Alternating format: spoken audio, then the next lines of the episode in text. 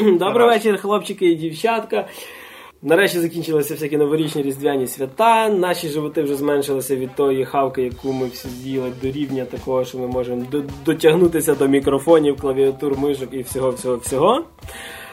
Це означає, якщо ви нас нормально тепер чуєте, що в ефірі 21-й випуск е, україномовного подкасту про комп'ютерні ігри GeekUA і перший випуск 2014 року. І на фоні в нас сьогодні грає тернопільський гурт Nice Cream, їхня пісня Міранда. Кому буде погано чути її на фоні, може послухати її так само в нас на сайті. І в кінці нашого подкасту ще повну версію пісеньки ви зможете зацінити. В ефірі в нас сьогодні Максим Мурзюк. Тут. Е, на жаль, е, ми трошки втрачаємо бійців, і сьогодні немає Ярослава Шведа. Не знаю, чи він ще досі святкує, чи він починає святкувати по якомусь іншому календарі, там, Чор, наприклад, Майя. Да. Але тим не менше в ефірі е, в ефірі в студії так само сьогодні я, Григорій Трачук. Тож поїхали. Так само, як Відійшли від святкування і ми, і наші друзі, і наші животи відійшли від святкування, і трошки ігрова індустрія відійшла, почали з'являтися якісь певні новини. Ця вся така засуха пройшла. І е, почати, напевно, варто з того, що відбулася з 7 по 10 січня, відбулася одна з, напевно, що е, найвагоміших е, технологічних виставок це CES 2014. Звичайно, що презентували там кучу-кучу-кучу всього, але нас цікавить е, тільки те, що стосується ігрової індустрії. і Про це ми якраз хочемо поговорити, тому що цього року дуже багато було новин якраз щодо ігрової індустрії. Перше, про що хочу сказати, всі ми пам'ятаємо такі окуляри, як Oculus Rift. І ми всі розуміли, що одним Oculus не обмежиться. Дивився конкурентик. Да. Е, До речі, колишній так само один з винахідників Oculus Палмер Лакі, показав свій прототип окулярів. Е, показав його ну, в контексті досить серйозної виставки і Тепер ми вже маємо не тільки не тільки один екземпляр, який всі чекають, тепер маємо і його окуляр, який називається Crystal Cove. Саліто це якраз дуже круто, до речі, що появився конкурент на ринку. Чому? Тому що тепер і Oculus, і Crystal Cove, вони мають якось вдосконалити свій функціонал.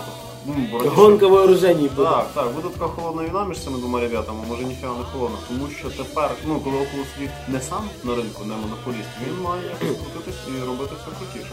Або його вже не Crystal Call. Тому ми будемо бачити таку гонку а-ля між Xbox і Sony. Е, ну там, що варто згадати, що там стоїть OLED дисплей LCD, як Oculus Rift, е, з більшим кутом огляду трошечки. Ну там не сильно великі цифри насправді. І інфрачервоні датчики, які фіксують голову в просторі так само. Тобто на даний момент Crystal Cove точніший за Oculus Rift. Е, не знаємо, як там з ціновою політкою вийде, тому що краще, то дорожче. Ну, просто ще взагалі прототип прототипович. Так. І е, навіть сам Кармак, типу, от що варто згадати, що він тепер сказав, що суто буде е, розробляти, так як він працює на Oculus Rift. Е, всі чекають ігор від нього, ну не факт там Doom 4, але тепер. Він буде... каже, тепер я для Crystal Cove роблю ігри. Ні, ну він тепер все-таки для Rift системи, тобто для Oculus Rift буде робити ігри. Ну, так що, думаю, ми можемо тепер чекати якогось наслідника там типу Doom е, для Oculus Rift. Я надіюсь, що це не буде зараз починатися з банальної адаптації, там Doom 3, Doom 2. Типу. О, всі обрадуються особливо другому, думаю. Ні, ну типу, Джон Кармак, він може навіть ніфіга не робити, просто таке лице Oculus Rift, тобто такий хороший рекламний хід, так сказати. Головне, що він був на всяких виставках. Ні, ну він він досить крутий програміст, тобто я не думаю, що він просто маркетинговий хід. Ні, ну просто мається на увазі, у нас є крутий програміст, а в курсі як його звати? Це тут така штука, це дуже хорошо. Ну, ну ім'я рішає, ми це знаємо по кікстартеру, тобто да, кому дають гроші. Тім Шейфер і многі многі До речі, е, мене особисто зараз цікавлять якраз ексклюзиви під Oculus Rift. Ну, взагалі, під під і, мен, і ще така цікава штука, окей, вийде, вийде, ну так само цього року має Oculus Rift вже надійти в масову продаж. І Крісталков так само до кінця року обіцяють. Цікаво, чи чи не зроблять з окулярів доповненої реальності платформу. Запросто дуже навіть можуть зробити, ну. але в чому суть на неї діє, ну на неї справді класно виглядає лише певний сегмент ігор.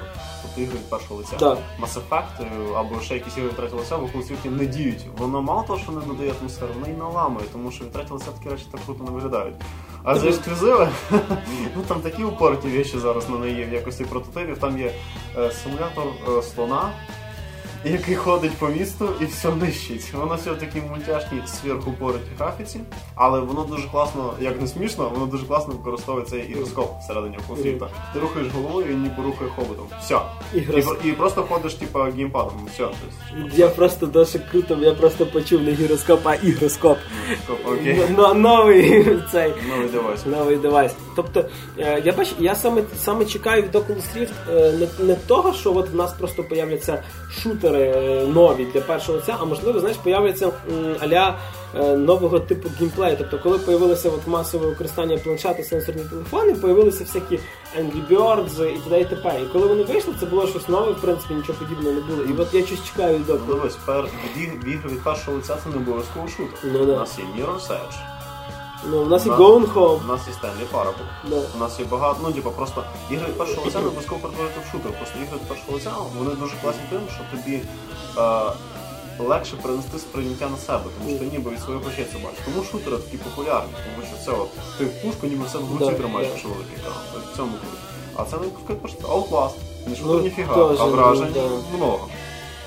Ну, і саме головне, тобто, е, я ніхто ще не заявляв ціни Cove, тому що е, я чекаю того, щоб е, взагалі, е, щоб на, на них виходили просто якісь хороші серйозні проекти, їм треба якусь цінову планку таку, щоб е, геймер міг його купити. Ну як Sony і е, Sony і Xbox, вони ж продаються як? Вони продаються фактично в мінус. А Oculus Rift доведеться продати в мінус і вируювати за рахунок ексклюзив. А там трошки не та схема, Тому розумієш? що Sony це великий конгломерат, який може собі це дозволити. І Microsoft так само. Так, це Oculus фактично Rift- інді-проект. А, да, а Oculus Rift доведеться вируювати виключно за рахунок продажу желіза. І відповідно тут вже як вийде. Хоча хто його знає, ціни офіційної ні там, ні сям немає. Може це технологія навіть дорого коштує. От. Так що ми чекаємо чогось точнішого від, і від Oculus, і від Crystal Cove. Е, і я надіюся, що зараз не буде 150 прототипів від різних фірм оцих окулярів. А на жаль, Так дуже буде. навіть може бути. Це Ну. дуже нагадує ситуацію. От зараз останні десь три роки, це як було на початку 90-х. Е, Пам'ятаєш, після того, як NES вируло, на початку 90-х куча просто фірм, які взагалі до цього не мають ніякого відношення, почали випускати ігрові консолі. Це і Philips навіть мали свою ігрову Так, консоль, і так, многі, многі другі, і експериментували. Ну, зрозуміло, що загнулись практично всі. Загнулись майже всі, але розумієш, люди деякі на це свої гроші тратили. І тут є така проблема, що треба буде дуже так акуратно дивитися, що круто, а що не дуже. От. Е, Переходячи від окулярів, трошки заходимо до наших віталень, і все-таки всі чекали чогось нового від Гейба Ньюела і Valve е, про Steam Machines.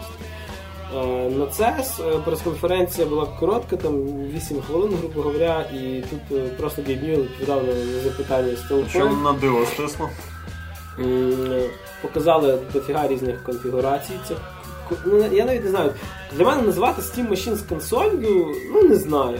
Це не консоль, на жаль, це комп'ютер зал. Так, так. Е, на жаль, е, що найбільше розчарувало, це цінник, який стартує від 500 доларів.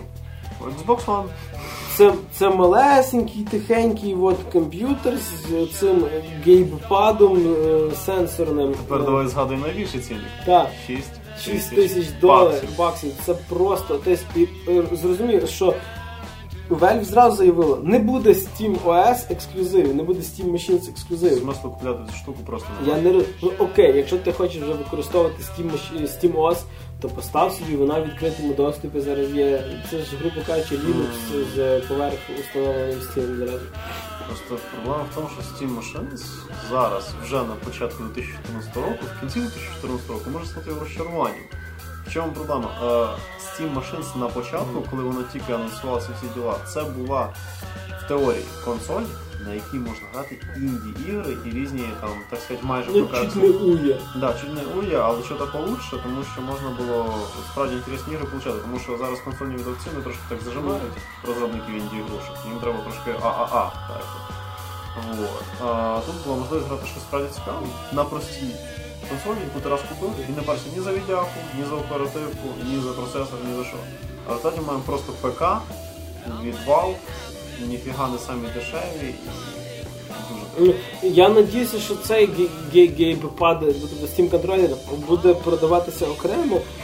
Чи взагалі буде якась така версія, знаєш, умовно, е, не знаю, там гей- геймпад і там флешка за 100 доларів Бо стіборсу. розумієш, тобі то толку буде дуже мало, тому що якщо геймпад заточений якийсь SteamOS, SteamOS, це ж на Linux, на Microsoft Windows. Ні, він підтримуватиме там Він підтримувати Microsoft Windows, ну тоді можна їсти. Просто, ну я, я так зрозумів, що вони просто самі побачили дороговизну виготовлення чогось Вони такого. самі цим і не займаються, вони виключно як дистриб'ютор, а займаються самою розробкою ж інші компанії, там переважно Nvidia задіяна. Ну, бачиш, поки що. Ну для мене поки що, в принципі, і Steam Machines, і той самий Oculus, воно виглядає все дуже круто, поки воно не, не появиться на полках в магазині. А далі буде видно. Да. Тому що у нас, наприклад, ті ж самі PlayStation 4 Xbox One теж далеко не ідеально вийшли з Так. певними косяками. і Але ти проблемами. знаєш, що ти купуєш. Тобто, ти знаєш, це PlayStation 4, я бачив PlayStation 3, це просто краще. Просто чуваки там PlayStation займаються цим вже в районі 20 років, а Microsoft цим в районі 10-15 років. Тобто ти знаєш, це чуваки, які вже давно це роблять. А тут Oculus це взагалі новий гравець, а Valve це чуваки, які ветерани індустрії, але в трошки не в тій сфері. І відповідно ми маємо певні досить нечіткі віші. Ну я завжди якось скептично ставився до того, коли е, фірма починає лізти трошки в іншу сферу. Тобто, ну скажімо, якщо Canon все життя кльово робив принтери і фотоапарати, коли вони почнуть виробляти якісь, не знаю, окуляри. Це буде дуже дивно, тому що ти думаєш, ну окей, Canon, типу, а, а, окуляри від Canon. окуляри. Так само на тому ж CES 2014. Я так повільно говорю, тому що мені ще досі непривично говорити 2014, я ще десь там в 2013-му потрошку живу. Що відходиш? Напевно, ще напевно. Е, Nvidia представила свій новий чіп Tegra K1, який е, зараз обігнав е, фактично Xbox 360 і PlayStation 3. М, е, Треба варто згадати, що чіпи Tegra використовуються в мобільних девайсах. Тобто, що це нас значить, якщо центральні процесори теж десь вискочать на рівні вперед, ми можемо очікувати е, ігри графічного рівня, наприклад, того ж там якогось Uncharted чи Halo на якомусь там айфоні. Чи не знаю, Враховуючи, скільки народу грається зараз на мобільних телефонах, це справді перспективний варіант. Ну тобто мобільні ігри зараз просто дичайше от саме. Тобто, ну, тобі треба їхати на роботу, тобі треба чимось зайняти час. Ну. Музика це, звісно, дуже весело, ти ще бачиш багато лівих рож, коли йдеш в електричці або в автобусі. І тобі треба чимось себе зайняти. Бац, і гра мобільна. Ой, вона ще така гарна. Це взагалі буде супер. Тобто, якщо він справді так. Тим більше він е, четвертий Unreal двіжок підтримує. Ну, швидше всього, в якомусь його у різному, у різному варіанті, але сам факт.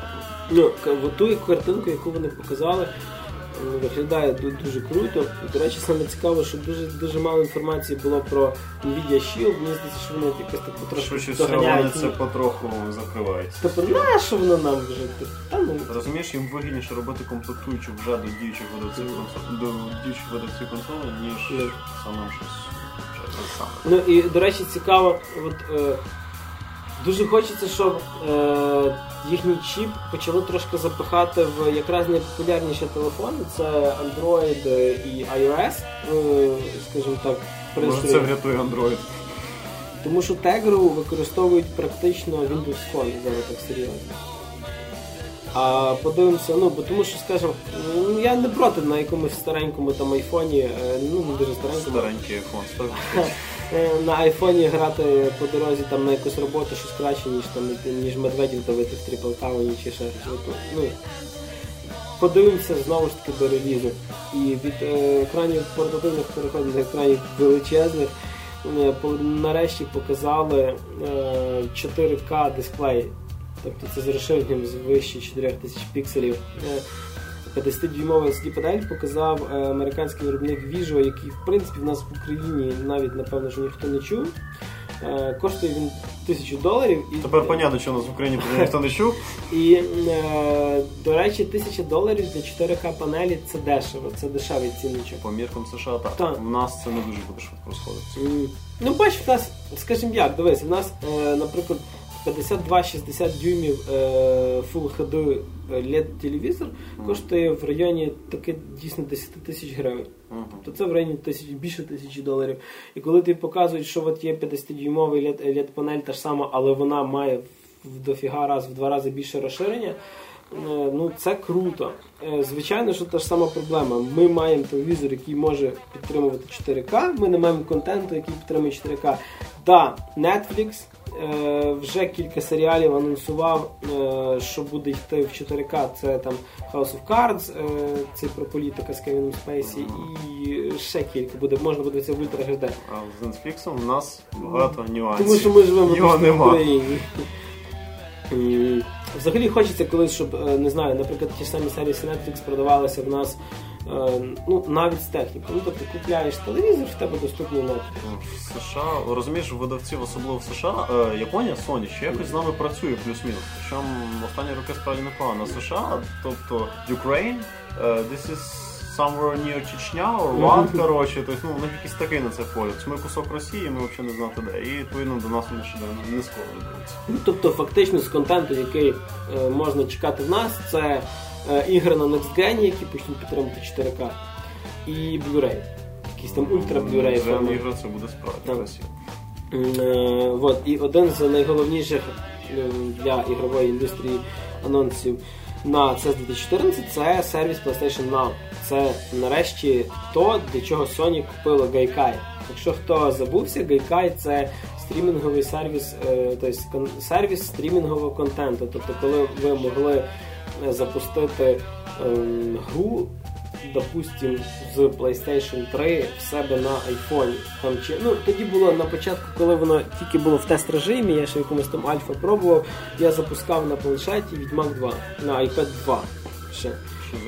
Да, тобто це- гра запускається десь там на сервері, в якомусь там хмарковому сервісі. Ви через відповідно доступ до неї зможете могли її пограти.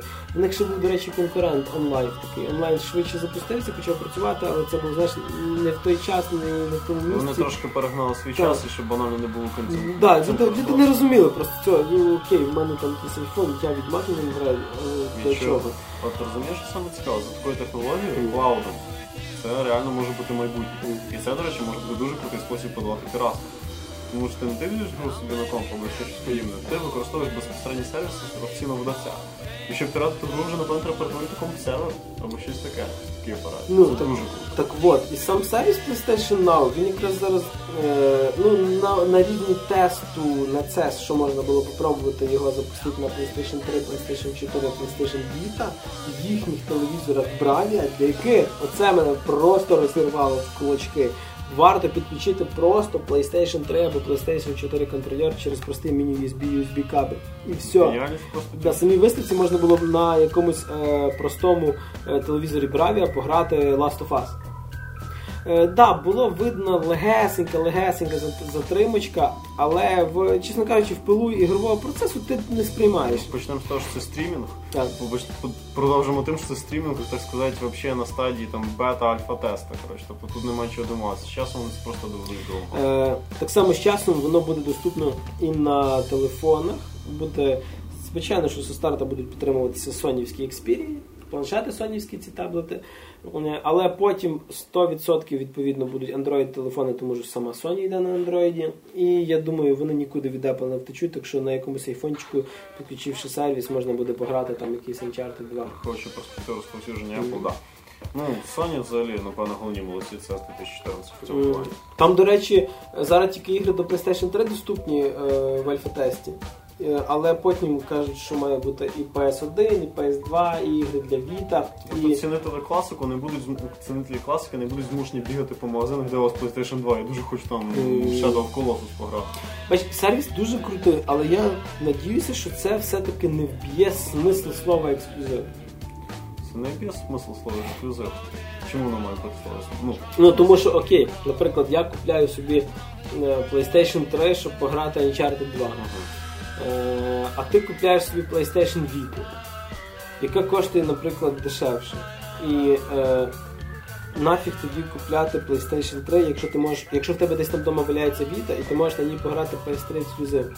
Ну, по-перше, це політика Sony йде в першу чергу. Вони ще толком не запустили цей PlayStation Now. а гроші треба заробляти. Тому вони поки що продають нам железо. Це по-перше. По-друге, е, далеко ну не всюди буде доступ до настільки хорошого інтернету, щоб це робити. В США і то є проблема. Ну, до речі, у нас в Україні в деяких регіонах краще краще ситуація з інтернетом, ніж в США. Ні, ну да, в них, в них взагалі, в них е, в США інтернет Він це дорогий. проблема штука, він дорогий, він е, не швидкісний. І коли вони тобі кажуть, що для стабільної роботи PlayStation Now потрібно буде 5 мегабіт. І зараз, ну тобто, коли в мене там вдома 100 мегабіт стоїть, це так ну, 5 мегабіт В господи. деяких регіонах США це Да. печаль.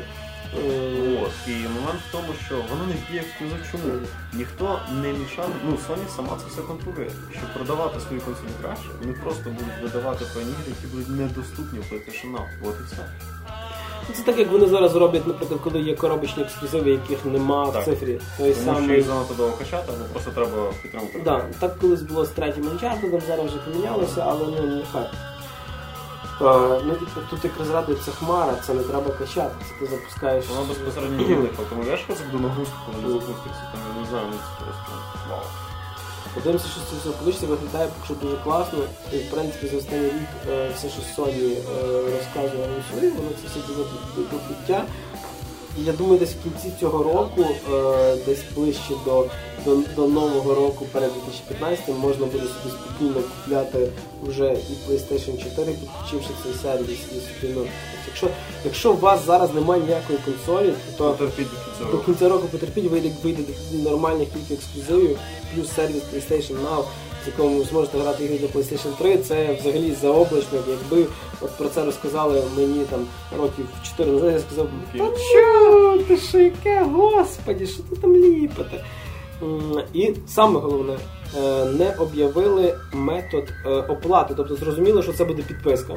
Але дуже цікаво, чи він буде діяти окремо, чи він буде в складовій сервіса PlayStation Plus. Швидше всього не зробиться складові сервіс PlayStation Plus. Вони роблять це досить компактно, ну вони в цьому плані досить красиво все і гарно роблять, і швидше всього це буде складові. Вони просто створити одну інфраструктуру для всього, це взагалі дуже так зараз повсучасно. iTunes, Apple і так далі. Так що PlayStation Now, в принципі, один з тих сервісів, з яким майбутнє. І от, до речі, хочу згадати, пам'ятаєш десь, можливо, там рік-півтора назад всі казали, от, індустрія нікуди в нас не йде. Типу, ми, Взагалі маємо, нікуди. ми маємо ті самі сіквели, ми маємо т.д. і т.п. І фактично за півтора року появилось там. Е, от PlayStation Now сервіс появився, по- появилось Oculus Rift, взагалі щось нове, появилося. Ну окей, навіть та сама PlayStation Vita, яка е, графічно, ну ніхто не думав, що можна портативну консоль таку зробити з, з такими мощностями. І е, от нікуди не дівся е, прогрес.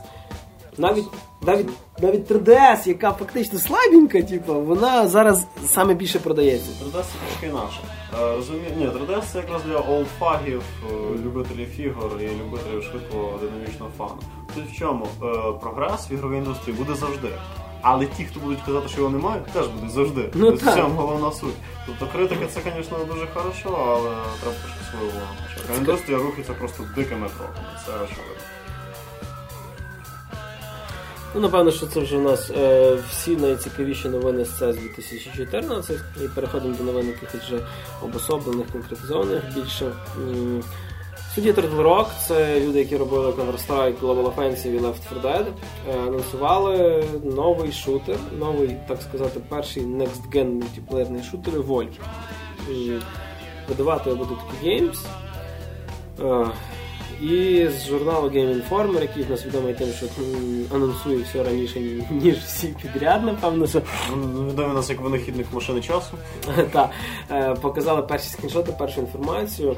Е, Дещо з того ми вже могли вас прочитати на сайті, але е, варто сказати, що ну, досить цікава концепція, досить, досить цікаво виглядає і виглядає дійсно, дійсно все next gen. І нарешті щось справді відносно нове. Тобто сама концепція, що там ти, наприклад, граєш одним, на якого поють інші четверо. Ну, то фактично один монстр є, Один одна гадзіла, Годзіла, так сказати. який фармиться в стилі доти, до речі, і якого нападають інші чотири чувака в стилі Left 4 Dead. Що, в принципі, справді круто і цікаво. Тобто різні класи, різні їхні можливості. Відповідно, монстри, до речі, теж мають бути різними по їхнім обіцянкам, що теж досить цікаво. Ну, ти там його прокачуєш, мотуєш, щось От таке. якраз в цьому і кажу, фармінгу, як в доті, ти вижираєш місцеву фауну, тобто переміщаєшся по локації, вижираєш. Тобто там ще, ще кріпи навіть. Крім, да, щось наподобі кріпів, крім тебе. І тебе мають швидко вбити, поки ти не став занадто сильним нагібатором. Інакше з тобою стає далі тяжкіше справлятися. Ну, напевно, ти не не один раз за весь матч, тобто там декілька разів тебе вбивають, там відповідно певну кількість. І це насправді цікаво. Тобто схрестили такі дві досить інтересні концепції, які в принципі не поєднувалися.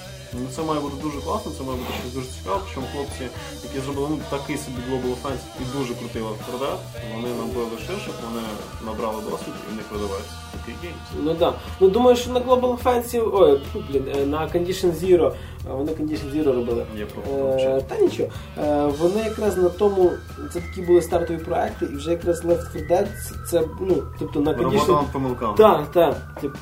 Е, І в принципі їх за 10 з копійками мільйонів токенів в THQ викупили, їх THQ мали видавати спочатку. Але ну ми зараз вже їхню долю знаємо. так, в нас зараз тепер розробники ігор діляться на, на, на ті, хто не були в THQ. Да. Ті, хто з ними Типу в резюме пишеш, типу, ти не був. Ми були в тік О, чу, і Е, хлопать по плечу, коротше, всіх програмістів. Не переживай, що буде добре. Все нормально, ми не розоримося. Тобто, відповідно, що ми маємо чотирьох бійців з чотирьох чи то п'яти класів. Чотири класи, Е, як Латфордет. Так, е, які будуть озброєні кучою зброї, там включно до транквілізаторів, я так зрозумів, що можна буде живим цього монстра схопити. Це Може просто більше там, я не знаю, Ну. його паралізовуєш, скручуєш, відриваєш йому руки, ноги. Там можна буде пастки ставити на нього. Ну, тобто кооператив з цих чотирьох, в принципі, буде дуже крутий і буде дуже якийсь таке екшенова составляюча суто за цього монстра. Коли ти, ну, я думаю, що е, мають якось зробити так, щоб ти відчував свою перевагу. Тобто я монстр, я от вас всіх зараз дам Знаєш, типу, я монстр, я 18 метрів коротше, зростом, я один раз стою, і одного з трьох вже немає, коротше, і так далі. Ну, це справді інтересно, плюс не обов'язково набрати всіх чотирьох. Тому що в традиціях Лeft якщо у вас хоча б, ну навіть якщо у вас ще одного заміняє комп'ютерний напарник. А проблема в тому, що краще мати чотирьох, тому що там намічається тактика. І бажано якось між собою взаємодіяти. Ну, тобто, Бо монстр теж росте, він ж там на початках що він там вміє стрибати, бити все руками і по стінах лазити. так. Чим далі він валить, тим більше він Тим більше він найбажчий. І мені цікаво, чи можна буде якось, не знаю, різні лінії. Да, це ну, справді круто. я, думаю, що це не буде просто на першому рівні це, на другому це. На- напевно, буде там на другому в тебе от ветка, яка Так, там, так, чи так, ти йому прокачуєш силу, чи швидкість. Тобто, чи він в кінці в кінці зможе стати, наприклад, типу Халком, чи типу якимось літаючою фіговою. Або таким Еліоном, коротше, якому. А він ще похожий трошки. Да. І така штука, знаєш, типу, що дуже класно уникати зіткнень з підрозділом противника. І він такий думає, о, зараз ми зацінимо якусь гадзілу. Забігає там кудись, нічого нема, а таке зверху не буде. Там ще яка штука, він коли рівень піднімає, тобі треба нажертися. Мгм. Ну, неважно там монстрів чи людей. І коли він, е, коли уровень ти будеш піднімати, він в кокон залазить. І от, коли він це треба. Момент істини. Так, тому що коли ти залазиш в кокон, тебе завалити легко. Що напевно буду старатися? Знаєш, так Да. десь там за, за кам'яним блоком, так, чувак, чувак, він перетвориться, так, вибігаємо, коротше, і така штука. Е, і так само, е, вроді би, якщо не не помиляюсь, то в коконі тебе не бачиш, ти не рухаєшся. Ну, так баланс, знаєш, має бути. Ну, виглядає все дуже круто, бо ми чекаємо на ПК і консолях наступного покоління. Поки що це якась така гідна і цікава замінила Фордена. Тому що, скажімо, ну не знаю, при всій любові до зомбі на Форден трошки піддостав. Е, да, переходимо знову до мультиплеєрних шутерів. Е, новина з фронтів Titanfall, напевно, одної з найочікуванішої нашої гри. І новина одна з найнеоднозначніших. Да. Е, Respawn Entertainment підтвердила, що на карті е, зможе бути до 12 гравців. Тобто 6 на 6. Е, да, всі ми розуміємо, це все для балансу і т.д. і т.п. Але, Це срані 6 на 6. але це 6 на 6, люди. Call of Duty підтримує в нас 8 на 8. Батла підтримана 32 на 32. Тобто сама, тобто сама суть полягає в тому, що дуже мало, ребята. Це справді мало, і давайте хай вони там не говорять там про баланс чи ще про щось. Тут два варіанти. Або вони ж досі не можуть нормально якось попрацювати з системою з більшою кількістю, або їх банально підганяє електронні карти, Тим більше вони на двіжку роблять, е, якщо не помиляюсь, Unreal, він ну, на ньому не важко зробити велике навантаження. Він не є вимогливим. Самий Titanfall досить буде такий несильний по вимогах. Плюс містер Зампело далеко не остання людина в розробці мультиплеєрних шутерів і шутерів загалом, і він мав би якось вижити. Тобто, швидше всього, це тиск зі сторони електроніка. давайте вже ми розуміємо, що ви не встигаєте, давайте швидко не випускаєте, а потім щось доробите. Тобто особисто я уявляю цю систему так. Нам спочатку ліпять декілька карт до 6 на 6, а потім просто проведуть режими, де можна буде більше. Або зроблять, знаєш, як в Battlefield там преміум аккаунт, наприклад, з великими картами. Ну розумієш, якщо тільки в преміум будуть великі карти, це трошки перебор. Навіть зі сторони Electronic Arts. Мгм. Просто просто буде така штука, буде як в батлі, серйозно, я таку систему монетизації. Тобто ти маєш оригінальний Titanfall з такими можливостями, а хочеш ще ще ще, купляєш DLC. А преміум це як третій батлі буде можливість просто дешевше підтримати. Ну тобто 6 на 6 реально це при Це хованки. Це хованки раз, це реально при е, малих картах. Е, розумієш, тобто це- Є гра Хавкен, Ну. 8 на 8 роботів. Є Мехвайер, де 12, 12, 14 на 14 роботів. І є Хавкен, де 6 чуваків, які може матимуть роботів. І це якось так. Це дуже Так. круто виглядає. Е, ну так само, я надіюся, от мене дуже саме цікавить е, штука з оцим е, титаном, який може визвати. Тобто, щоб не було до того, щоб в кінці матчу просто вийде 12 питань. М, Ні, ну звісно, це якось було б круто. Але просто сам факт 12 суто титанів без піхоти це вже трошки дисбаланс. Ти розумієш, що мені подобалося в початкових роликах? Я бачив титана, якого міг знищити чувак, Так. толково грає в ролі піхотинця. А то ну, ну, ми отримуємо Халкен, просто з красивою графікою, ну ура, і що. Тобто це дуже так Ну, дивно. е, до речі, власники Xbox One зараз можуть спробувати гру в закритому альфа-тесті, там по інвайтах і т.д. і т.п. Е, вони не спалили. Ближче до релізу буде доступний альфа-тест на ПК і буде доступний здебільшого якийсь бета-тест. Думаю, що якраз бета-тест дуже потрібен, тому що е, така гра з, е, з настільки хорошими плюсами і настільки спорними рішеннями.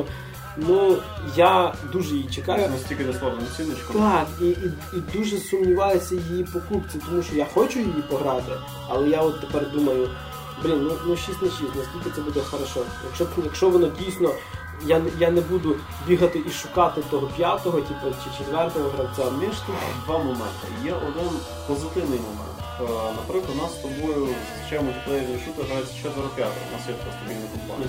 І в принципі, коли шість чоловік це вся команда, у нас з тобою четверо п'ятеро в цій команді. Це дуже класна синхронізація маленької компашки, від якої тепер залежить ну, взагалі весь геймплей. Але мінус полягає в чому? Це 6 на 6. Тобто ми можемо противника шукати фіг наскільки це вже не екшен. Це ж мультиплеєр Last of Us.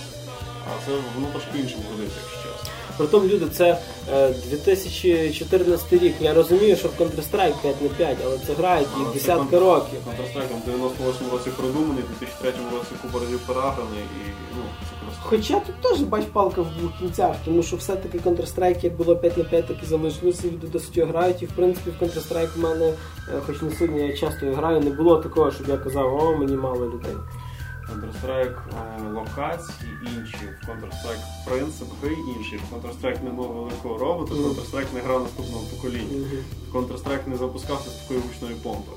Тобто, взагалі суть в тому, що ми бачили на початку одне з таким розмахом, а зараз бачимо трошки інше і взагалі без розмаху.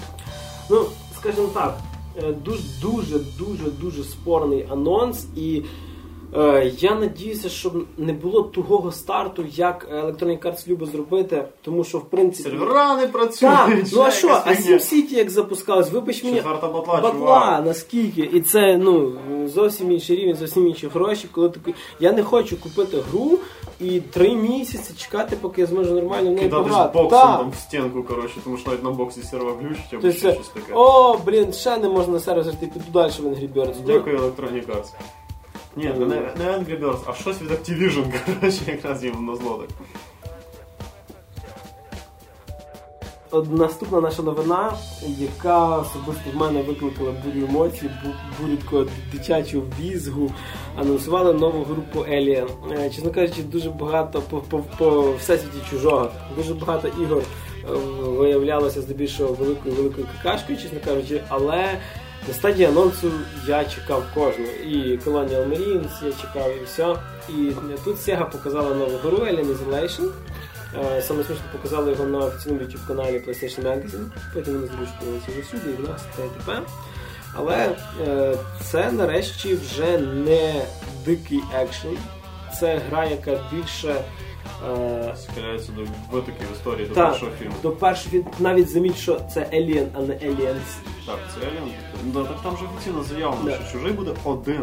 Так, Як ви граєте. фільмі це буде хорор. Ви будете грати за Аманду Ріплі, дочку Алан Ріплі, головної героїні всіх чотирьох фільмів. Вона буде поїде на станцію, яка як буде називається Севастополь, і буде шукати е, свою маму. Ну, ми всі пам'ятаємо, що Елен Ріплі в анабіозі пролежала буквально ну, до, того, до того часу, ну, скільки 57 років вона пролежала в анабіозі, вже її дочка померла була, навіть коли другий час. Ну, якщо хто пам'ятає фільми, то я не буду вже там все одно розказувати. Ну, як ти проспойлиш фільм 20 років. Але е, це якраз буде такий стелс екшн з елементами конкретного хорору. Тобто це буде той самий саспенс. Ну, ми звичайно надіємося, тому що Сега любить роздути будку. Ну, Е, Потім трошки печально запустити. так. Ем, І найцікавіше. Стелс екшн робить Creative Assembly. Розробники стратегії. Total War. Ну не спорим, розробники чи не кращої серії стратегії. Тобто, Але стратегії. але стратегії. М, Не робить хорор. От да, і вона Це дивно. це дуже дивно. Вона в гра вийде в 2014 році, тобто чекати досить недовго. Ну, ну максимум рік собі що анонси бувають і довші. Е, але поки що виглядає все дуже гарно. Тобто ми, ми бачили відеоролик з 15 хвилинним геймплеєм, у нас на сайті можна подивитися так само. Виглядає все дуже цікаво, але наскільки це витримається до кінця гри, тому що ми не хочемо гри на 2-3 години. Розумієш, ну, е, теж спорний момент, але трошки пізніше до нього вернемося. Sega просто не вміє дуже красиву піар-кампанію провести, але потім видати нам не дуже красиву гру. Тобто це Colonial Marines, це саме яскравий приклад. Я цей ролик, я ще досі пам'ятаю цей прев'ю ролик, як пам'ятаєш перед різний, коли тізер такий, коли спускається ніби по поверхам камера. Так, і на різних кавер, камер, камер, різних поверхах, різних камерах різні бої. Це було просто супер круто. Там таке твориться, там сяке, там це, і воно якось так красиво пов'язано. І я такий, візьміть мої гроші. І ти ж коли може такий, віддайте мої гроші, коротше. Тому що від Colonial Marines фактично єдине, що більш-менш нормальним було, це мультиплеєр. Все. Ні, це дробовик з написом, який був у фільмі другому. Да, Ось, да, це да. єдине, що класно. Ну, ні, там фан-сервісу хватало, і куски оцього сулаку корабля, і фонарики такі ж самі. Ну, але, блін, ну не Але сама гра скучно по Настільки розчарувала просто, що. І тут ми чекаємо на щось нове. М, І тут дивись, ти ще задів таку досить Так. таку інтересну тему, чи дадуть нам екшн-хорор на 2-3 години. А якщо дадуть, то що тут погано? Не пропаде атмосфера через довгу тривалість гри. От уяви собі, ти пограв гру, ніби подивився якісний ужастик. Я думаю, це лише більше враження, Е, що штука ну, яку 8 годин. Дивись, я не спорю, але все-таки е, мене тут цікавить цінник. Тобто, окей, візьмемо візьмем консоль як за е, зразок. Коли я купляю за 10 доларів Stanley Parable, який проходиться, наприклад, за 2 години.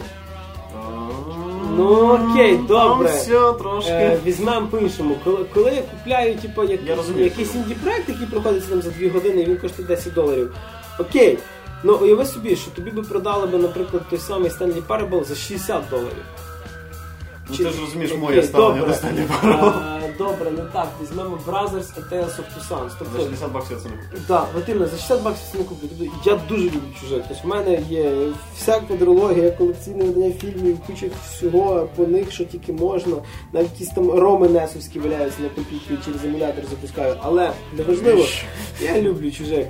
Е, Але якщо Alien Isolation дійсно буде хорошим, насиченим таким саспенс-продуктом на 2-3 години, супер. Але якщо вони будуть його пхати в рітейл, а не тільки в цифру, тобто він буде за 60 доларів продаватися, Sega себе переоцінює, так.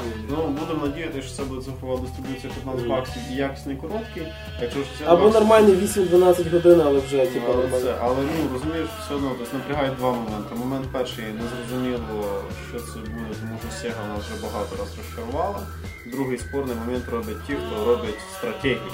В них е, в країні Assembly були, до речі, дві не стратегії. Це були War of Vikings, щось там Vikings. А, Vikings. Vikings Battle for Asgard, це така стара Ну, да, була. да, да. ну коротше, воно таке неоднозначна річ, і ще до того спін-офф, до типу Вора, щось там спартанське, бла бла бла. Це коротше якийсь екшн слешер, теж таке. Ну, він мав хороші оцінки, але то був дуже страшно. Вікінг вже так собі. А тут не взагалі хорор. Vikings, до речі, це був один з launch title ів 360-го Xbox. На, ну, от. Але тобто Вікінг, до речі, дуже посередні оцінки мав. Тобто хтось хвалив, хтось не Мені дуже, сподобався. Ну от, а Spartans я вже його не застав. Ну і нам хорор дають ті, хто робить стратегії. І знаєш, хто я хотів би, щоб робив. Чи що Outlast, Outlast, да, я дуже хотів. Я, чесно кажучи, не я, чесно кажучи, забув, хто такий Red Barrels, але я просто знаю твоє ставлення до Outlast, так що типу, ти б назвав би там квадратна коробочка, я б сказав би А, Outlast. це на острові, так? Вот, так що ми чекаємо на Aliens Isolation, я чекаю на нього, в принципі, дуже-дуже дуже сильно, типу, але е, класно, що вона виходить на все, практично, крім портативних консолей. Тобто PlayStation 3, 4, 2 Xbox і на ПК. А до речі, от, чесно кажучи, я б її на портативці хотів Хорор до прототипу це не круто. Для чого нам потрібен прототип? в дорозі. Тобі в дорозі. Ну, хорор це суть хорора в атмосфері. Ну, якось не атмосферно верещати на тролейбусі. Ну дивись, наприклад, це, це не сильно хорор, але я вночі на PlayStation Vita грав Limbo в навушниках. Ну прям клас. Чувак, ну ти ж не будеш грати хорор перед сном. Ти мене недооцінюєш. Ну, тобто, наприклад, там погравшись Outlast, коли колонки в тебе за спиною, в тебе виключене світло, тобі хочеться якось потім щось позитивне перед сном. Тобто тут така штука. І типу, ну, хорор на портативку, ну якось. Ну окей. Ну але нові то може бути. Ну, З її можливостями. хо- хочеться, знаєш, навіть е, якось не кажу вже за Alien Isolation, як, з- але от е, хочеться попробувати якийсь хорор на портативці чисто як проект і не 2D щось. Тобто, да, є Lone Survivor, там, там є Чекай на PlayStation Now. О, да, і тоді я просто на Віті пограю його версію для PlayStation 3. Ясно. Ну так що, чи як би там не було, ми чекаємо на Alien Isolation, чекаємо на нові подробиці, слідкуйте за ним в нас на сайті, ми за ним слідкуємо прям як за пульс. Да, як за пульсом на руці. І ми переходимо трошки вперед. Так як рік у почався, особливо серйозних релізів ще не відбулося. Всі чекаємо на якусь, напевно, що е, лютий березень. Але свята ми провели не тільки за столами, на свята ми щось трошечки пограли. Третій наш автор, який, якого зараз нема, він настільки засів на один проект, який називається DayZ. Е, з якого, напевно, щоб вийти, придеться проходити якийсь курс реабілітації. А ми з Максимом розкажемо про те, що ми пограли, поки у нас було куча-куча вільного часу, не треба було нічого писати, нічого робити, можна було трошки поживотіти і поздротствувати, скажімо, своє задоволення. З бутилкою в руках. Ну тут вже хто як. Да, Я хто не- грає, я пам'ятаю. так. Е, От, кожен з нас щось трошки пограв. Напевно, що Макс розкаже, над, над чим він засідав на Різдво і після Нового року, коли проснувся. Окей, е, я в принципі у мене таке було дивне повернення до мультиплеєрних ігор, е, з якими я познайомився десь на початку минулого, а то й позаминулого років. Потім на них трошки підзабив через певні проблеми самих ігор. Або просто тому, що не мав часу, ну, по багатьом. Вернувся в першу чергу до MechWarrior Online, який я грався ще тоді, коли ми на нашому історичному старому подкасті про битву роботів обговорювали MechWarrior і Half. MechWarrior тоді був кривий, недороблений. І ще був в беті, навіть не вийшов практично. В недобеті було взагалі все дуже печально, було все дуже дивно. І він дох на нормальних, навіть на, на нормальному желізі, було багато невнятностей, умовностей. Вони зробили його по-людськи. Він мені дуже сподобався. Він якось інтуїтивніше почав гратись. Вони покращили механіку, вони покращили оптимізували картинку, вони полегшили управління. Вже немає всього, що ти як п'яна випускниця бігаєш по всій локації Мгм. перші свої рази. Дивись, вони спростили управління в якому стилі. Як раніше ти рухався вперед. Ти нажимаєш декілька разів W, ти Ну, йдеш. Він, він швидкість піднімає, він сам починає ходити. Вот. І коли ти віджимаєш W, він все одно йде далі. Так, тобі треба нажимати, да, і тобі треба нажимати S, щоб S. притормозити. Тепер ні. Ти нажимаєш W, він йде, віджимаєш W, він ще декілька метрів йде по інерції. Все. Ага. Тобто я Але стандартний- спригує на ноль, а не там. Пригає 0, мінус не йде. І так само назад. Тобто вони упростили управління, і ти тепер не ходиш в якийсь п'яний водій маршрутки першого числа. Тобто це було справді добре, це було класне нововведення. Друге нововведення, яке одразу кинулось в очі. Е, Ввели обучалу, в якому тобі пояснюють, що ти тепер можеш дивитися від третього лиця, а не тільки першого. Це дуже класно, коли ти переходиш через різні, перепони, коли ти біля якогось обриву, в який не треба падати, бо ти підеш команду, тому що там вона стала дуже тактичною. Там, не знаю, там фанати любої мультиплеєра там на рівні доти можуть справді не Ну але дивися, для мене от від третього лиця в Мехворі це, чесно кажучи, трошки Це не канонічно. Це просто не канонічно. Ні, не канон само собою, але знаєш, от, ну тепер ти можеш подивитися з-за угла, як в Gears of War, і оце мене. Чувак, тут е, момент перший. в Мехваріорі, ми ж то- ти ж пам'ятаєш, наскільки там продумана Ну, механіка. да, да, да. Там в тебе, наприклад, якщо лазер на плечі, ти нормально за кута вискочити не зможеш тому що він просто почне стріляти в стіну, під яку ти заходиш. Це раз. А по-друге, від першого лиця мені все одно зручніше стріляти. Мгм. Тобто від третього лиця дуже тяжко попасти, я декілька разів пробував такий нафіг, знову включив F4 і знову від першого лиця нормально почав нагинати. Ну як нагинати? Плюс-мінус пару раз попав, навіть, навіть робив убійство. Тобто настільки вже якось легше це все грається. Тобто вони справді зробили нам Battletech з вузьким лицем, що хорошо. Потім я задав ще одну гру, яку я так грався трохи, вона мені замінила доту на деякий час.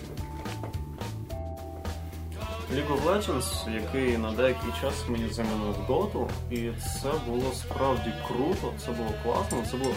Розумієш, вона мені сподобалась тим, що в ній баланс чіткіший.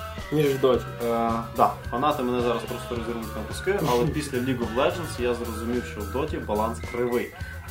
Да, я дещо попутав, дещо пропустив. League of Legends вже 3,5 роки. Так чуть-чуть завтикав. да, Дота вийшла да, відносно. Дота вийшла відносно недавно, але я просто ще грався доту як мод до блогу, до Варкрафту. про Ще дота просто. Ще просто дота, коли її на колінках зробили декілька фанатів. Я там в євротеках, ну, в підвалах цих з мужиками постарше грався цей мод, старався цей, і тому була любов до бренда. Добре, добре, що ти пояснив, бо ти коли почав я в підвалі з мужиками постарше, у нас подкаст Я теж поняв, що має, щось скользко сказав. має 18 плюс, а не 26. Такий спеціальний випуск. Тільки через Максима Морозюка. Вот. І суть в тому, що просто через любов до бренду як Dota я дуже так скриво дивився, що, що за мультяшна графіка, що за, що за цей, чому тільки американці грають, що за, що за назва Riot. Я знаю ще одну штуку з словом Riot, взагалі не круто. Але їх судять. Да, але їх судять. От, і типу, я вирішив це зіграти. Коротше, перше, що кидається в очі. Маг це маг, убійця це убійця, танк це танк. Там є така фішка, якої немає в доті. Е, куплені тобою речі напряму впливають на твої характеристики. Е, В якому плані? На характеристики не тільки урон, а й характеристики, чи сильніша в магійка, чи більше то, чи більше всього. На самі ефекти твої, не тільки твої показники. І це справді баланс зводить в правильну сторону. Зараз не буду це вглублятися, тому що це займе дуже багато часу і багато хто або засне, або просто виключить. Пояснюю, в League of Legends баланс поки що кращий. Я грався в League of Legends, потім на деякий час забив через технічні проблеми серверів. Да, вони були сильні на відміну від Steam. Знову почався грати до, знову почав грати Dota. І тепер знову повернувся до ліги і швидше всього далі буду рубатися. До речі, я ж е, ну я в LoL грав буквально там. Ну я сам не є фанатом моба ігор. І саме смішно, що я при League of Legends знав, знаєш як? Купивши мишку Так, купивши мишку Razer, мені дали якісь дві руни. Я подумав, блін, ну ж халява, треба ж її використати. Моя знаєш, українська душа захотіла їх використати, але ну це таке. Ну, ну продовжуй. Цінніший продукт. Так. От. Ну, з лолом я вже закінчив. Я сказав, мені подобається більше, ніж дота. На даний момент зависаю в доті. Весело, прикольно, набрав цілу компашку. Там один чувак повне дно, але все одно нам весело. То не Він дно, але ми його любимо. Да, і та, в принципі я теж там дно, я і Мехваріор зараз дно, але мені подобається. Ага. Я довольний. Далі грався Бетмен. Як грався? Я ніяк не можу добити Batman Arkham Origins. Я не буду спойлити, але скажу образно, Бейн мене дістав вже. Ну просто дістав. Там є просто певні моменти, ближче до кінця дуже псується враження від гри. Тобто видно, що розробники просто розтягують mm. ігровий процес. Ось це о, джокеровське, я завжди маю план Б, why so serious, мене вже теж дістало. Мене все в тій грі дістало, я хочу її вже якось добити. Але в цілому, ну, тобто, початок середину дуже класно, кінець трохи неоднозначний, потім знову дуже крута хардкорна місія. Погратись в Batman Arkham Origins, справді круто. І в кінці, десь вже після всіх цих бутилочних періодів, я попав на досить цікаву новину, яку потім відмітив на сайті, що Quake Live, фактично продовження Quake 3 арени в мультиплеєрі, вже має свій окремий клієнт, а не в браузері грається, як це було раніше. Воно тепер має повноцінні сроки. все. Встановлюється. Так, встановлюється, грається так, як має гратися. І я усміхнувся. І я згадав, е, ур, так сказати, локальні чемпіонати по квейку замість уроків інформатики. Мгм. Да, всіх І- таке було. Да, от. І я такий, та давай. Запустив угорів, обрадувався. Мене купу разів там просто розносили на шматки, пару раз мав там друге місце, перше місце для мене було вибити нереально.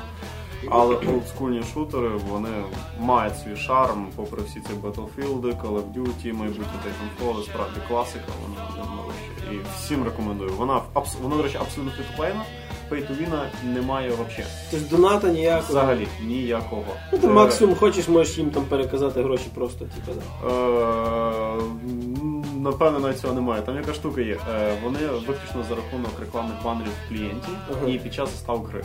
Вони взагалі не мішають грати, тому що ти їх бачиш в клієнті, ти просто запустив гру, заставки там тривають 5 секунд. От і все. Тобто це взагалі прекрасно. Тобто вони виключно за рахунок реклами, не знаю, скільки вони тому зароблять, але підтримка гри недорога. Є українські серваки, до речі, російські серваки і так далі. Тобто я там по пропорціям де бачу.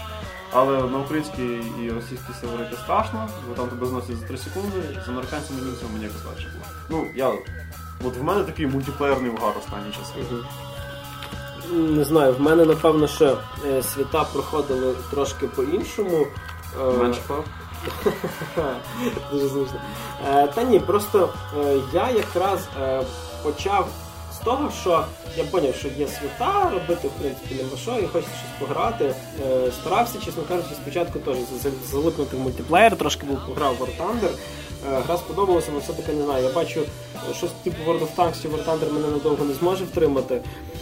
Е, і напевно, що давайте по кількості інформації. Е, останнім часом, що зіграв, це була від Stoic Games виходці з BioWare е, покрокова тактична RPG, це Banner Saga. Про неї довго зупинятися не буду, тому що буквально кілька днів назад написана була мною рецензія. Ви її зможете прочитати у нас на сайті. Там інформації більш ніж достатньо. Одним словом сказати так, що для всіх фанів будь-чого покрокового і, в принципі, хорошого сюжету, і навіть трошки для фанів Гри престолів. Потратьте тих 10 доларів, візьміть собі її на стімі, вона зараз, до речі, зі скидочкою йде, якщо не помиляюся. Тим більше вона буде йти в три епізоди, і зараз ви качаєте перший, ну тобто за гроші, а далі вже собі просто докачуєте як Walking Dead.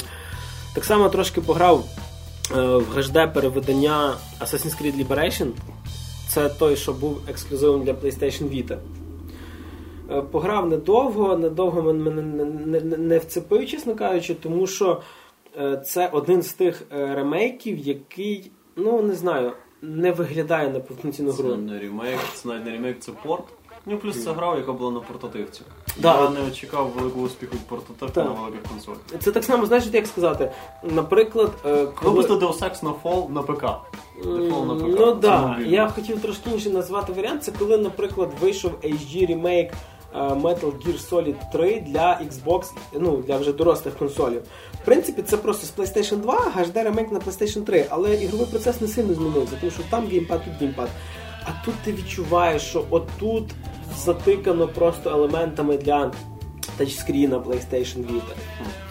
І е, як би воно гарно не виглядало, все-таки на Віті воно виглядає краще навіть без HD. Е, і тут переходимо до того, що забрало, напевно, що більше ніж час. Це якось так вийшло, що я собі е, після нового року, не знаю, чи то я собі подарунок такий зробив чи що. Нарешті придбав PlayStation Vita. Наткнуло на мене це то, що е, для сервісу PlayStation 3 в мене, ой, тобто для PlayStation 3 в мене постійно був підключений сервіс PlayStation Plus. І щомісяця мені давали по 2-3 гри для PlayStation Vita.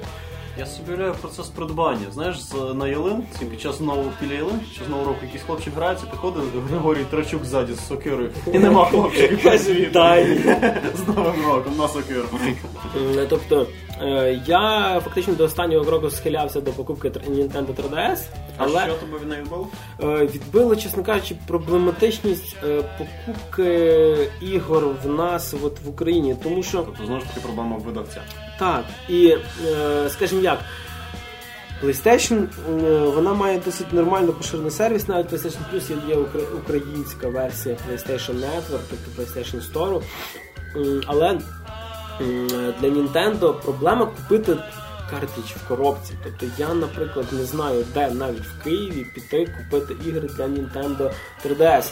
Да, не спорю, є Nintendo, є Nintendo є з якого можна купити все, що ти хочеш. І на рахунок ексклюзивів 3DS мене досить навіть приваблює поки що більше. Е, але я не хочу зараз тратити 40, 40 доларів за доставку тільки гри там з якогось eBay. Ну, Я не хочу продавати чужі органи. Да. Е, через то взяв PlayStation Vita, особливо знаючи те, що в мене більше року вже є PlayStation 3, і щомісяця мені давали по 2-3 гри е, для Vita. І я собі подивився, в мене 38 проєктів вже є, фактично зі всіма ексклюзивами. Ти ще навіть консолі не маєш. Так, да, я ж навіть консоль не маю. Е, Плюс е, дуже допомогло то, що саму консоль е, Sony спустило дуже сильну ціну. Тобто, якщо раніше сама консоль до 3000 дотягувалась гривень, то тепер е, мінімальну комплектацію е, можна було скласти, це без карти пам'яті, за 1700 гривень. І дуже, скажімо, приємно було то, що вислали мені консоль з 3G модулем за ціною без 3G. Я замовляв просту, тобто Wi-Fi, тобто вона дешевша, мені 3G не сильно потрібен, але було Чувак, через два тижні прийде лист. Ми вам тут дещо перепутали. Верніть консоль, будь ласка. От. Відповідно, напевно, що майже ціл, ці, цілий, е, цілу половину січня я залипав на іграх для PlayStation Vita, я практично вже добіг до кінця їхній Uncharted. е, тобі? Е, Напевно, що от Uncharted 3 на даний момент це одна з небагатьох ігор на Vita, яка від, не відчувається портативною. Uncharted 3 хіба портали не Ні-ні. ні, ні, Uncharted Золота і бездна, Golden Abyss. Тобто, скажімо, є багато ігор під неї, там всякі GTA, там Liberty City, але е, вони відчуваються, що це порт на Віту. А тут так більш гармонійно. Да, і якщо, можливо, е, рік-півтора назад ще хтось сказав, що на ній нема що грати, то зараз тільки через сервіс PlayStation Plus у мене близько 40 ігор. І е, да, і звичайно, куча інді всякого, е, куча всяких портів з е, PlayStation 1, де PSP, але е, є і Uncharted, є і Soul Sacrifice, дуже оригінальний, е, сказати, ексклюзивчик, є Ninja Gaiden е, передостанній. Дуже сподобалось на ньому е, грати в такий інді-проект Guacamele, е, який, е, не знаю, мені на ПК він щось не пішов. Це е, метроїдоподібний геймплей, тобто відповідно відкриваєш потрошки. М, е, Заснований на міфології мексиканській, типу День смерті, лучадори, всякі і т.п. Після Grim Fandango це єдина гра, яка на цьому заснувала свою концепцію. Так само досить здивувало використання як і тачскріну, так само і задньої панелі. Е, На початках це, ну як сказати, ти не користуєшся е, навіть цією можливістю в Uncharted лазити, провівши, провівши пальцем, е, до того часу, коли в тебе не появляються цілі глави, де треба лазити. І місцями тримати аналог в одну сторону, нажимати часто X починає доставати, тому що акробатики і лазання в золотій бездні набагато більше, ніж в для великої PlayStation 3. Е, Так само порадувало то, що є кілька HD ремейків ігор з PlayStation 2, які я свого часу десь чи пропустив, чи не пройшов. Наприклад, е, в мене е, є HD ремейк Metal Gear Solid, перед другої третьої частини. Третю я колись не доприйшов, тому що в мене ще колись просто нагорнувся диск. Я ну, не міг. Красива ситуація. Так. А другий не грав взагалі. І на портативці вони виглядають дуже шикарно. Тобто на даний момент фактично є дві гри, яких мені не вистачає, які я десь в скорому часі е, хотів би придбати. Це Killzone Найомник, тому що це досить серйозний мультиплеєрний шутер, окрім хорошої компанії, там є нормальний мультиплеєр з безкоштовними доповненнями до мультиплеєра. І Dragon's Crown, який, на жаль, трошки проблематично купити, тому що він недоступний в російському PlayStation Store, а в мене аккаунт якраз є в російському PlayStation Store. Е, так, тому що коли я створював свій аккаунт, в українському була проблема в тому, що десь близько 60% ігор там не було. А от Dragon Crown, блін, є! Я не хочу ще один аккаунт ще з, одним цим. Знаєш, як українські користувачі зараз просто харасять російських користувачів. У нас є, у вас немає. Але ж ніхто не любить Dragon Crown, всі купляють чисто з принципу. Ні, ну е, хто не знає, що це таке, це е, бітемап в стилі Double Dragon з шикарно намальованими задніми плановими персонажами, чуть не фарбами. І з дуже пропрацьованою рольовою системою. Там 6 класів персонажів, їх можна розвивати дуже дуже гібко. Але ем, ну, це дивно, тому що ти граєш в простий бітемапчик, як, як Battletoads чи Черепашки на Денді. Ну, типу, проста загальна механіка, але дуже багато замутів всередині. І розрахована на кооперативне проходження. Тобто, це, от, е, якщо ви хочете собі брати консоль і хочете якусь довгограючу гру, от беріть собі Killzone, беріть собі Е, не знаю, можливо, якісь там гонки, якщо хтось любить, і беріть собі Dragon's Crown, вам на початки хватить дуже багато. Єдине, що мене розчарувало в PlayStation Vita, е, це відсутність, практична відсутність ексклюзивних JRPG. Тобто, да, звичайно, є від першої по 9 Final Fantasy, от зараз 10 виходить переведення, але е, на японській консолі немає японських ігор, я їх дуже люблю. Зробіть, будь ласка, щось, крім цього Harvest Moon дебільного, який я взяв і він ні про що, вибачте.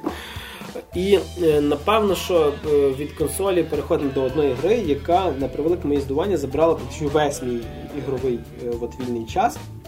Е, я вже нічого від неї не чекав, я її пропустив на момент релізу, пограв буквально дуже трошки, але тут я бачу, вона в мене стоїть на комп'ютері, ярличок собі стоїть, тим більше вже тепер її можна грати з нормальним геймпадом, а не тільки з мишки з клавіатурою. Я тут подумав, ну я попробую. І запустив я Assassin's Creed 4, е, яка мене просто винесла далеко-далеко в море, і е, мозок мій разом зі мною туди винесла. Я давно, так скажімо, вибачте, не торчав від гри. Е, напевно, я буду з тих геймерів, які Assassin's Creed 4 люблять після того, як їм дали корабль. Тому що якраз Як і більшість.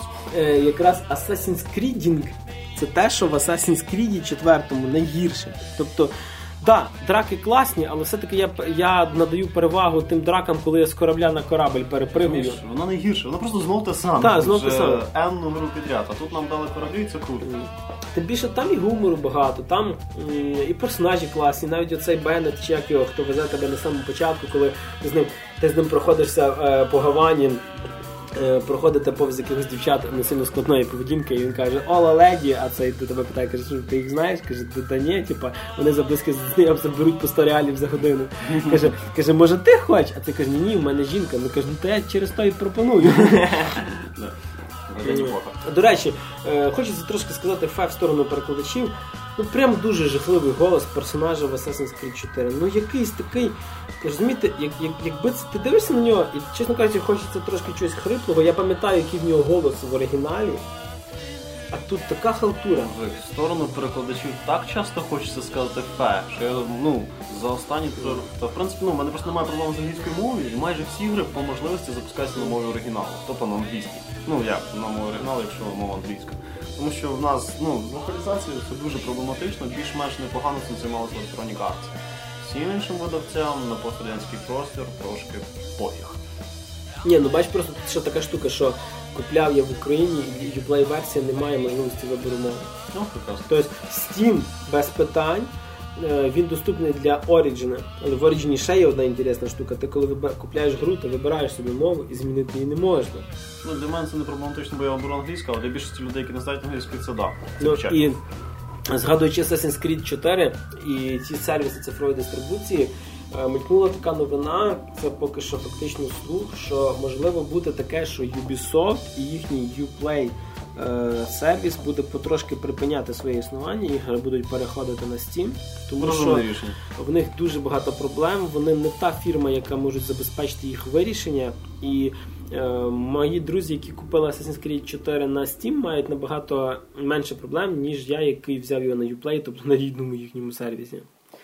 Е, В мене знайомий стикнувся навіть з покупкою DLC для... А в чому там може бути проблема? А що з тим з регіонами а, сказали. А, до речі, мультиплеєр так всього виходить, якщо чесно. Я мультиплеєр запустив буквально вже хвилину 10. Це я той скажу, самий. той самий мультиплеєр, ті самі хованки з третьої частини. Е, єдине, чого я чекаю, і надіюсь, що це буде. Ви на кораблях? Да без я би навіть взагалі їм потрібно випустити не оцю Assassin's Creed Pirates на iOS і Android. А окрему мультиплеєрну гру на кораблях. Шикарне відчуття. Боже, та я коли попав перший раз в якийсь такий штормовий бій, це коли ти це пливеш на кораблі, там він просто прорізає ті хвилі, типу, починає твоя команда співати, когось там зносить з корабля водою, збоку десь вистрибує кит, а справа випливає ворожий корабль, і ти кажеш зал по правому боку. Мені не вистачало тільки Джека Вороб'я, який прийде і скаже, чувак, привіт. Та він коли тверезий. Тобто Assassin's Creed 4 гра, яка, напевно, що цього року, ну, напевно, вона вийшла минулого, але граю я її зараз, е, для мене стала новим Skyrim. Прям так. Прям так. Там контенту неймовірно багато. Да, там три міста: Наса, Насау, Гавана і не пам'ятаю, якось там чи чи щось таке. Відповідно, місто тропічне, місто піратське і місто більш таке урбаністичне. Насау, це, до речі, це якраз там, де Тортуга, от недалеко. І куча малесеньких портів, величезний океан, величезна територія. На кожен острівець десь можна виплисти, е, дослідити. І ще одне: не купуйтесь на версію для нових консолей. То вам будуть казати, що о, там круче графіка. Серйозно, нема. Е, Я коли робив е, опис PlayStation 4, я якраз встиг тоді пограти на PlayStation е, 4 новий Assassin's Creed. М, Єдин, дві різниці, які я побачив. Перша, предмети мокріші виглядають. Вау! Вау! І коли ти лазиш по кущах, листя розсувається. Все. Все, беру. Ти коротше, листя розсуває. Мокріші предмети я ще якось пережив, бо ну розсувається листя. Це все. Next gen. Не знаю, Тобто м, гра чудова, скажімо так, в будь-якому форматі, де ви її купите.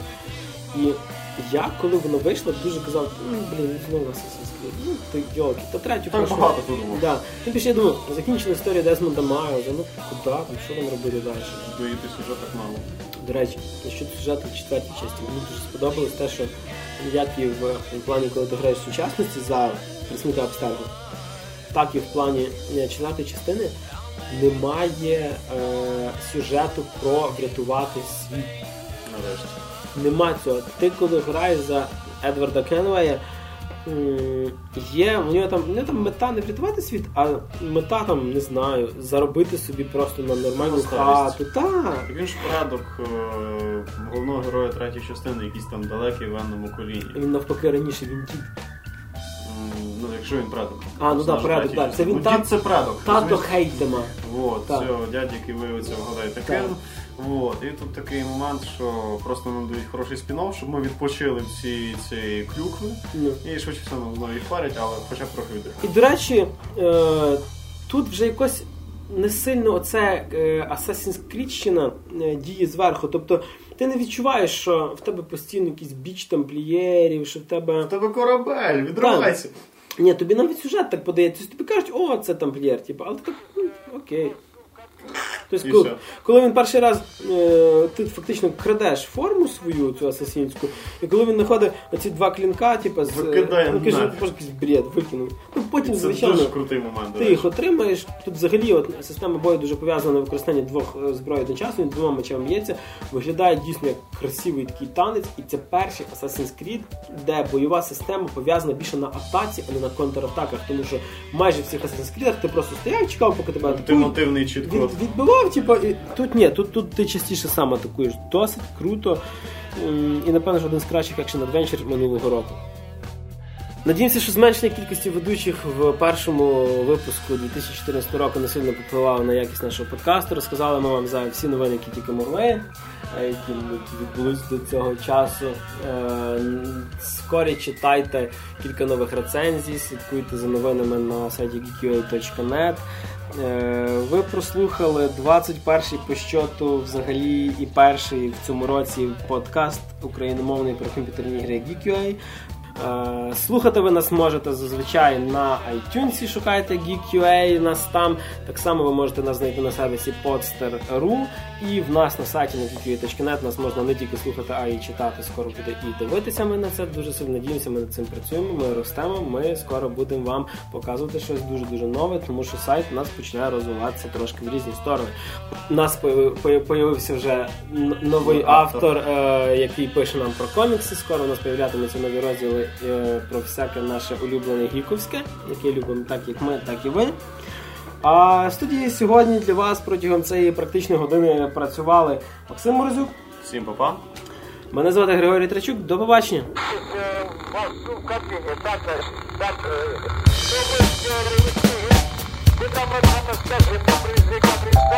поставили.